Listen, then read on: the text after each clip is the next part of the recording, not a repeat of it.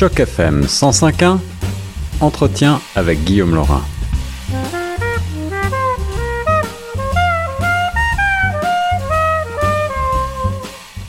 Vous écoutez Choc FM 105.1 avec notre spécialiste en sciences des religions et en politique américaine. J'ai le plaisir de revenir sur euh, cette nouvelle qui nous vient des États-Unis après le décès de la doyenne démocrate de la Cour suprême Ruth Bader Ginsburg. Eh bien, Donald Trump a désigné la semaine dernière Amy Coney Barrett, une figure de la droite religieuse, pour siéger dans la plus haute instance juridique des États-Unis.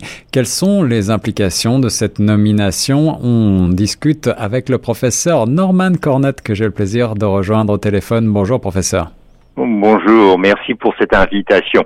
Et c'est bien le cas de parler des, rapports entre sciences des religions et politique dans le cas spécifique de Amy euh, Coney Barrett. Dans un premier temps, euh, euh, elle est née dans la Louisiane dans une famille pratiquante catholique. Elle a fréquenté l'école secondaire euh, euh, dominicain. Donc d'emblée, elle est dans le réseau catholique euh, aux États-Unis. Et je tiens à souligner qu'au contraire de la France, l'Espagne, le Portugal, l'Italie, euh, des, pays de l'Europe, euh, des pays catholiques, aux États-Unis, qui est un, pays à, majorité protestante, il fallait que les catholiques construisent de toutes pièces un réseau éducatif catholique et elle en est le résultat. Alors première question, professeur, en un mot, est-ce que c'est une surprise pour vous, cette nomination? Euh, C'est une surprise dans la mesure que les catholiques ne représentent que 20% de la population américaine mhm. et si on la confirme comme juge à la Cour suprême américaine, eh bien, croyez-le ou non, elle sera le sixième juge catholique sur le le banc du plus haut tribunal euh, des États-Unis. Alors c'est c'est sans précédent et quand j'insiste sur le fait parce que euh, Amy euh, Coney Barrett, elle dit elle le répète que qu'elle va elle sait comment faire la part des choses entre la loi, le droit et la religion. Or, quand vous avez quand tout le savoir que vous avez appris, y compris en jurisprudence, parce qu'elle est ancienne de Notre Dame University, qui est une des euh, institutions des études postsecondaires catholiques la plus importante aux États-Unis, et à chaque fois, elle était première de classe, et, je tiens à, à souligner cela, puisque tous les juges qui sont actuellement à la Cour suprême des États-Unis, ce sont des anciens ou des anciennes de soit l'université Harvard ou bien l'université Yale. Donc l'élite Or, Notre Dame University, c'est une université, euh, croyez-le ou non, à l'origine de, du, des cols bleus, des catholiques, des travailleurs, des prolétariat, et on, qui, qui, est versée dans le catholicisme, et elle fait partie euh, depuis, euh, et ses parents également, d'un euh, groupe qui s'appelle People praise. Alors vous devancez ma question, le peuple des louanges, je crois en français, c'est un groupe euh, chrétien qui est euh, contesté un petit peu pour euh, ben, ses vues assez traditionnalistes, voire peut-être pourrait-on dire rétrograde dans certains cas, en particulier sur le rôle des femmes justement. Mais il, il faut se rappeler que dans la tradition catholique, elle est hiérarchique. Il y a la primauté euh, qui, règne dans cet esprit. La primauté, euh, euh, elle, est, elle est structurelle, donc y compris dans les rapports entre, dans la famille, mais elle est hiérarchique dans le savoir. Donc la primauté, c'est éthique, la primauté morale. Donc, euh, et People for Praise, euh, je parle en connaissance de cause. Euh, mon épouse regrettait, eh bien, une de ses amies les plus proches et, et, était justement membre de People for Praise. Hmm. Donc, il faut savoir que au sein de, de l'Église catholique, puisque c'est hiérarchique, il y a une, une distinction claire et nette entre le clergé et les laïcs, ce qui est beaucoup moins le cas chez les protestants, je tiens à dire.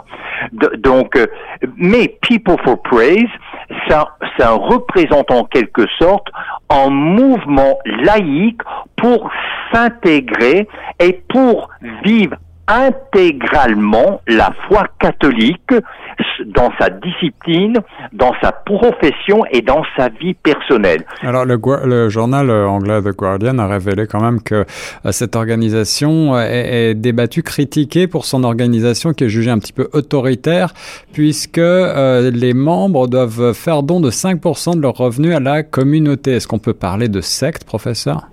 Euh, non, non, je crois pas, mais il faut dire que ce sont des croyants qui sont convaincus et qui s'engagent et qui insistent qu'il faut pas faire une séparation nette et claire entre sa vie privée et sa vie publique, sa vie professionnelle, sa carrière, sa discipline. Et c'est pour cela que quand euh, Amy Connie Barrett dit qu'elle elle sait fait, euh, elle sait comment faire la part des choses, je crois qu'il faut questionner. Il faut vraiment. Est-ce que la condition humaine est tellement étanche qu'on peut séparer, mais cliniquement, de façon chirurgicale, euh, le savoir et le croire chez l'être humain, et surtout quelqu'un qui a tout appris dans un milieu, y compris sa conception même euh, de la moralité, de l'éthique, du droit, de la justice, dont les fondements même se trouvent dans la religion, la religion chrétienne. Et, en revanche, je ne crois pas qu'il faut aller l'instant que quelqu'un est croyant est-ce que ça veut dire pour autant que cette personne est extrémiste? Et, ça, il faut, il, faut se s'interroger aussi. Euh, je crois que qu'il nous faut éviter une approche binaire à la question entre le savoir et croire chez l'être humain.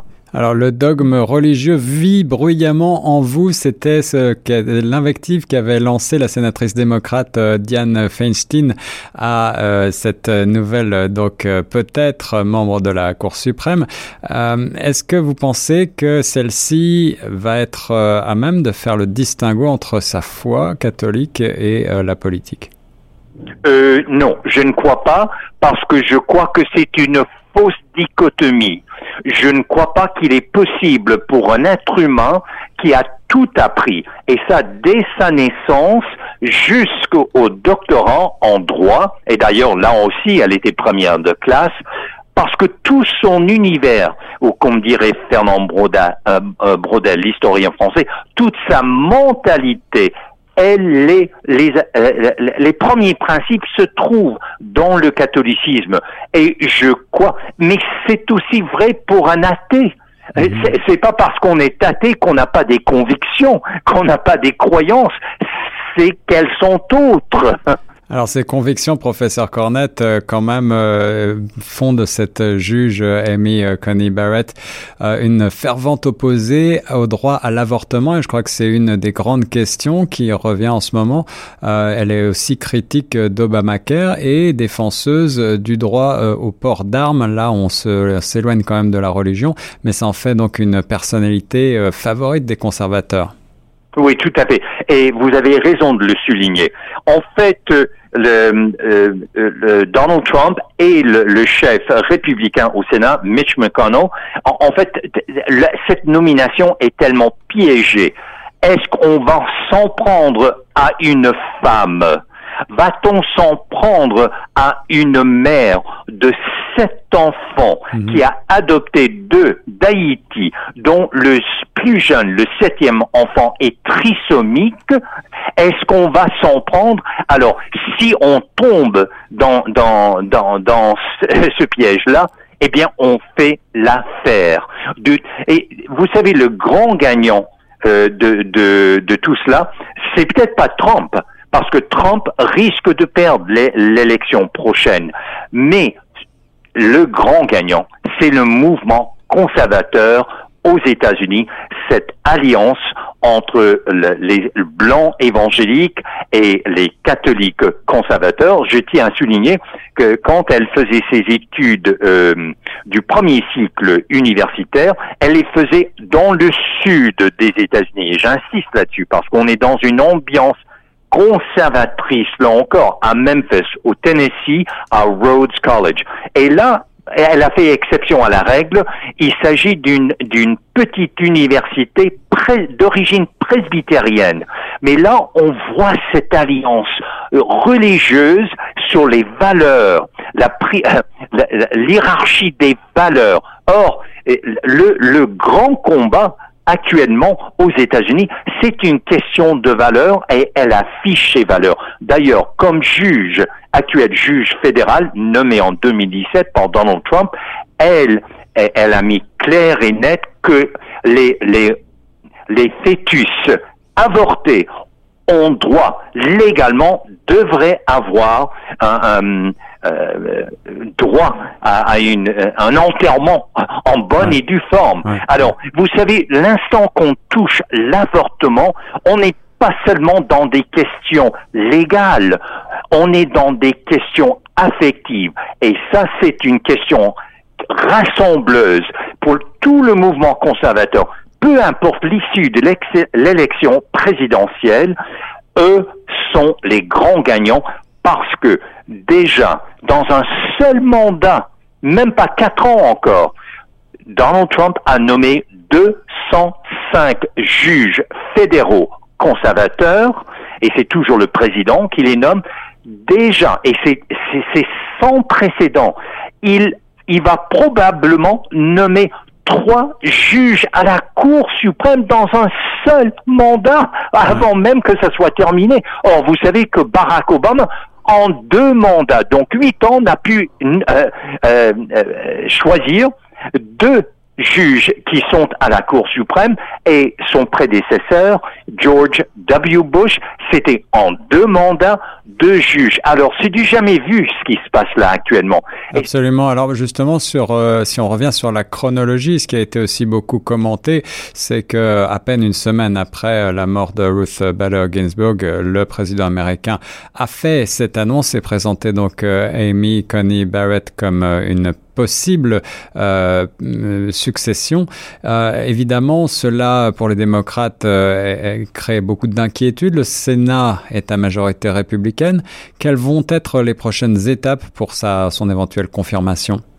Alors, au moment même qu'on se parle, Monsieur Laurent, Amy Coney Barrett est là, dans une salle qui lui est dédiée à la capitale américaine, où elle a déjà reçu le sénateur Ted Cruz, lui aussi, qui lui est évangélique, également spécialiste en droit, une première de classe et qui soutient à 300% sa candidature, sa nomination.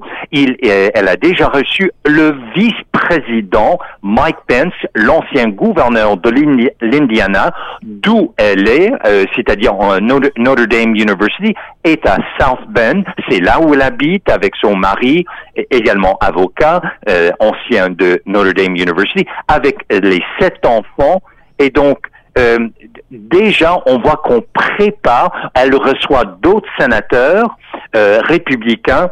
Euh, les démocrates, et on, les, comprend bien parce que c'est eux qui ont, les démocrates ont perdu l'occasion d'avoir un deuxième juge nommé par Barack Obama. Beaucoup d'entre eux ne se présenteront pas, ils vont pas rencontrer Amy Coney Barrett.